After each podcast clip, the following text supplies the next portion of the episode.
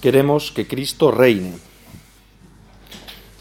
Yo os aconsejo a escribir esta frase, ¿no? En, pues en el escritorio de vuestra casa, en la mesilla de vuestra cama, en el volante de vuestro coche, lo que queráis, ¿no? En vez de Fiat, pues queremos que Cristo reine. Como no cae, pues pones las iniciales, lo que quieras, ¿no? Pero que sea una frase que nos acompañe, ¿no? Durante estos siete días y luego empecemos a dejarnos cautivar por el espíritu del Adviento, ¿no? De Dios que visita a los hombres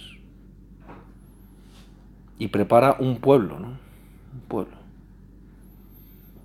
Los antiguos eran conscientes de este misterio de Dios visitando a los hombres, ¿no? Y decían, ¿por qué tan tarde? ¿Por qué tan tarde visitó Dios a los hombres? Porque era el momento. Sí, la plenitud de los tiempos, ¿no? Que no eran unos tiempos mucho mejores que los nuestros. Siempre es la plenitud de los tiempos. Siempre es la plenitud de los tiempos. Siempre es tiempo de gracia. Queremos que Cristo reine no es una consigna política, no es un, como se ha entendido a veces, ¿no? es una consigna ni siquiera social, ni ética, ni moral, es, otra cosa. Regnare Christum volumus, queremos que Cristo reine, es vivir, como terminábamos antes, la osadía del amor. Es muy necesario que nosotros los adultos vivamos la osadía del amor, porque hay mucha gente por detrás que viene sin ningún sentido de vivir. No en el sentido de que no tengan, de, vaya, valga la redundancia, ¿no? de que vayan sin sentido y tal. Ya encontré el sentido. Pues ya encontraste el sentido tan rápido, a mí me ha costado tantos años que permíteme que te mire con pavor. No en ese sentido, sino que, bueno, pobrecillos, ¿no? Pobrecillos. Algunos, ¿no? Sin norte, ¿no? ¿Dónde vas con tu vida? No lo sé. Vivir la clara osadía del amor, ¿no? Esa que, es, es, íntima la juventud, juventud que conservamos en nuestra vida adulta y que dice, cuanto más retrases, más difícil será. O sea, cuanto más retrases tu respuesta a las inspiraciones de Dios en ti, más difícil será. Y llegará un día que será imposible.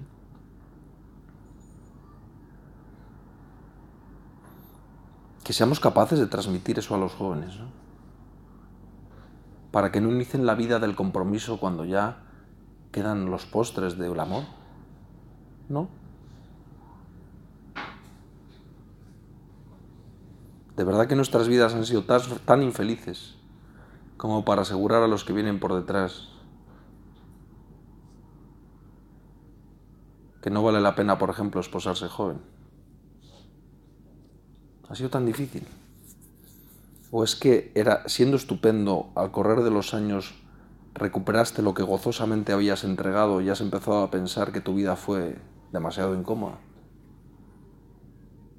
Es decir, no es que acaso yo he ido recuperando cosas y al final me parece que todo ese sacrificio que fue una vida osada, ciertamente en el amor, fue un exceso. Pero eso no habla de que no estuviera bien, estaba muy bien y lo vivías con mucha alegría. Es que ahora estás muy cómodo. Es que te has dejado de entregar. Y como te has dejado de entregar, no lo recomiendas al que viene por detrás. Tu hija, espérate a los 35 años o a los 30. O a los 62, no sé.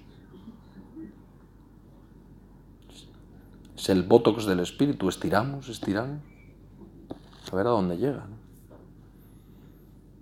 No, hijo, no, ¿cómo se te ocurre? No?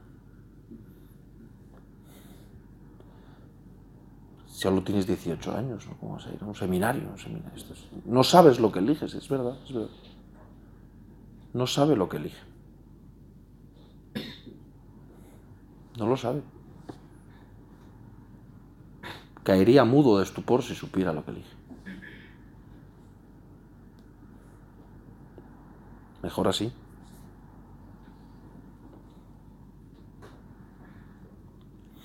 Esa osadía del amor, es decir, que queremos que Cristo reine, vivir la osadía del amor, es decir, darnos cuenta de los impulsos del espíritu en nuestra alma que clama cuanto más retrases, más difícil será. Es padre, yo la verdad es que en, mi, en mi espíritu no es que haya gran impulso. Pues se escucha más atentamente, ¿no? No, de verdad nada te pide ser más generoso, nada te pide ser más entregado, nada te pide ser más comprometido para transformar el mundo. No hay nada de eso en tu interior, perdiste la juventud. Por eso estás aquí. Señor, volvemos. Y entonces, esto es como la oca, caíste. Vuelva a casilla de salida. Entonces, volvérselo a pedir, Señor, renueva la juventud de mi alma, porque se ve que la perdí. La perdí de verdad que no hay ningún impulso, ¿no? De vez en cuando que te haga, por ejemplo, experimentar lo bello, por ejemplo. Que de repente te quedes transido por la belleza de las cosas o de una persona. ¿no? Es que bonita es. O qué bonito es, me da igual, ¿no? Qué hondura tiene, ¿no?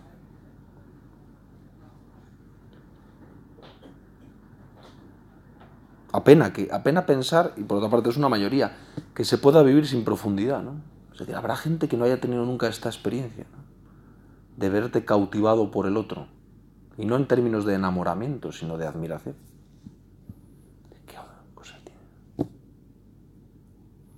Y quien dice esto lo dice de la naturaleza, del mismo, de una, de una brisa, de, uno, de ese olor previo a la lluvia, no sé no es cuestión de ponerse poético, no es poesía, es hondura. No es poesía, es ausencia de superficialidad. Queremos que Cristo reine, vivir la suadía del amor, además de esa nota de decir, cuando lo retrasas lo frustras. Cuando retrasas, como dice San Gregorio, cuando retrasas el momento entre sentir que hay que dar limosna y darla, ya has perdido la oportunidad, pues eso relativo a lo demás. Tiene también mucho que ver con saber separarse de las cosas.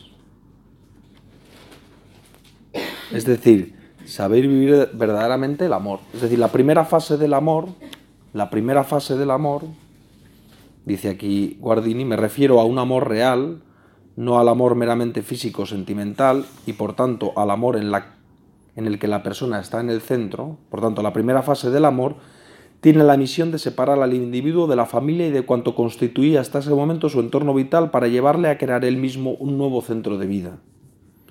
Es clara la osadía que ello supone. Y también lo que es, lo que lo es cuanto más grande se emprenda, perdón. Es clara la osadía que ello supone. Y también lo es que cuanto más tarde se emprenda, más difícil será. También aquí se abre todo género de posibilidades, tanto de éxito como de engaño y fracaso. ¿Qué quiere decir? No? Pues que efectivamente quien pide que quiere que Cristo reine, quien quiere que pide que reine en nosotros esta, o sea, vivir en la clara osadía del amor que hemos venido, hemos convenido en llamar así, no le extrañe que eso le separe de muchas cosas. O sea, vivir el amor en su primera fase te separa de tantas cosas. Y aquí dice, constituye uno un nuevo centro del amor, pues por ejemplo eso es la familia. Pero desde luego en el celibato, en la virginidad, es un constructor de muchos centros de amor. Y eso es tan bonito. Es tan triste escuchar la exposición sobre la virginidad o el celibato en la iglesia en términos puramente instrumentales. Es tan triste. Lo diga un obispo o lo diga no sé, un mecánico de la Ferrari, me da igual. Es triste escucharte.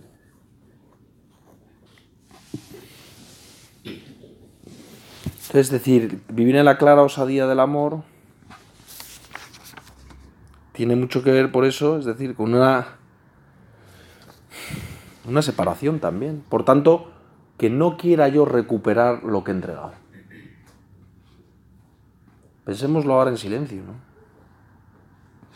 Qué partes de mi vida, ahí recupera un poco de terreno, ¿no? Llegando a ser el cura de Misa Yoya, la señorona del Escorial, como decía aquel libro. o el hombre, en fin, nunca satisfecho. Decir que Cristo reine es eso, efectivamente. No quiero recuperar nada. Por eso no quiero ser un adolescente, tampoco quiero ser un adolescente. Un cristiano adolescente, es decir, un cristiano que adolece, que le faltan cosas. Que ahora pasa mucho. ¿eh? O sea, eso es que. O sea, la tentación de vivir embriagado en el instinto de quien ha despertado a una nueva vida. Oye, pues me alegra que hayas llegado al núcleo de tu ser y al encuentro con Cristo, pero otros llevamos años y no damos tanto la murga. Es decir, esa especie de adolescencia, ¿no? Es decir, una embriaguez de instinto de quien ha despertado y dices, bueno, un momento, ¿no? Que ya no tienes edad. Entonces pondéralo. Porque si no, se corre el riesgo de traducir la fe en Dios, que es una cosa muy grave, muy seria, en una especie de sensualidad, de abrazo, de espontaneidad y discurso, porque el discurso es importante, ¿no? Cristo me ama, muy bien. De la justificación y del siempre pa'lante, ¿no? Siempre pa'lante. Pues mira, no siempre luchando. Y a veces para adelante. Y muchas veces para atrás. Y siempre, siempre en el amor. Siempre en el perdón de Dios. Queremos que Cristo reine, ¿no? Entonces, ¿qué significa? Sí, claro que tiene que ver con cosas del afecto, significa ilusión. No debemos perder la ilusión esa emoción vinculada a la esperanza, ¿no? Tan difícil de definir. La ilusión. Porque la esperanza se acaba cuando adquieres lo esperado. Pero, por ejemplo, la ilusión en los reyes magos no se acaba con los regalos, permanece. Sigues teniendo ilusión. Y esto es bonito, ¿no? Porque es como una esperanza que vinculada a lo que se espera no se agota con lo esperado, permanece. Entonces, he aquí una persona ilusionada. Siempre está en disposición de recibir nuevos regalos, porque sigue creyendo. Es distinto de la esperanza. Es menos teológica, pero efectivamente es más, hace, más referencia al estado de ánimo. Pero ciertamente articula todo un modo alegre de vivir, vive ilusionado que por cierto en otras lenguas tiene un aspecto malísimo. Vive engañado, el ilusionista, el que engaña, pero en español no. Quizá por eso somos tierra de conquistadores, tierra de gente que no ha, no ha temido perder todos sus bienes con tal de lograr un bien. El pueblo español es un pueblo que puede estar orgulloso de serlo. ¿no? Desde luego no somos, que Dios me perdone si alguien lo escucha esto, suizos. Es decir, somos, es una, es una, o sea, es, es bonito, ¿no? Tener esa vena, ¿no? De ilusión y de honor.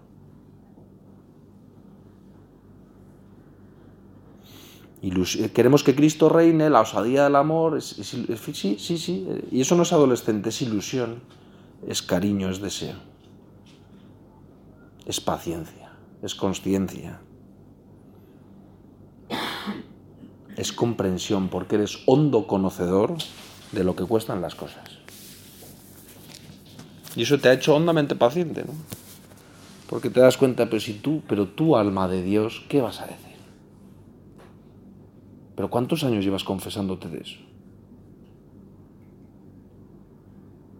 No es que yo no me confieso. Si es que el beneficio de la confesión frecuente es que nos hace comprensivos. Porque dices, ¿qué paquete soy? Siempre estoy igual. Y eso es tan bueno. Da gusto encontrar un hombre o una mujer que se define, que se puede ser definido así, como un hondo conocedor de la realidad. Es como la expresión exterior de esa suma interior de pensamiento, deseo y afecto de ese núcleo espiritual, pero que va más allá, incluso es libertad, es cultura, es estudio Y esa experiencia de vida es escucha y es palabra, es comprensión y es observación. O sea, es todo, ¿no? Es decir, realmente he aquí el hombre. Ese sí que es una madre. Ese sí que es un padre. Ese sí que no hace fingimiento de su paternidad. O mejor dicho, no ha hecho de su paternidad, que es efectiva, un fingimiento.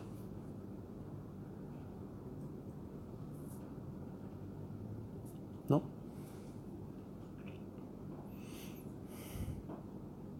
Por eso, cuando decimos queremos que Cristo reine, en el fondo lo que estamos diciendo es queremos que haya verdaderos cristianos.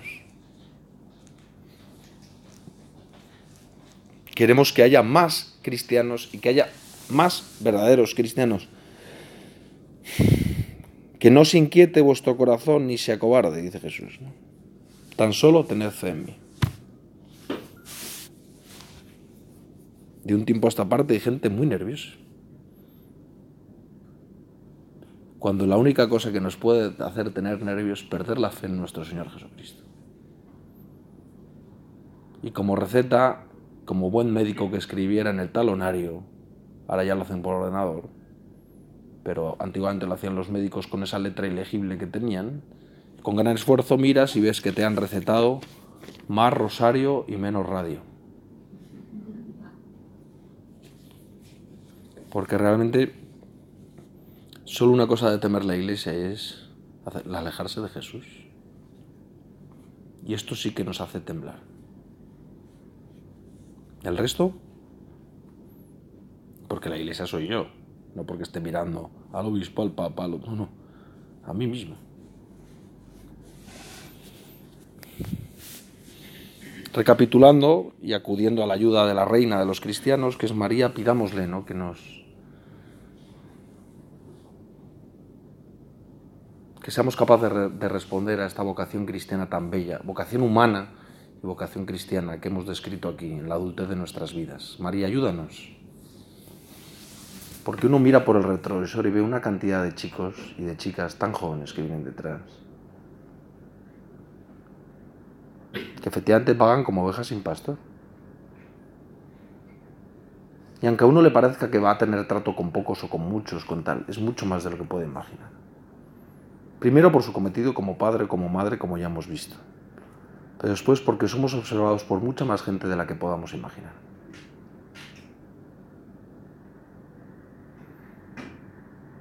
Y ellos lo dicen expresamente.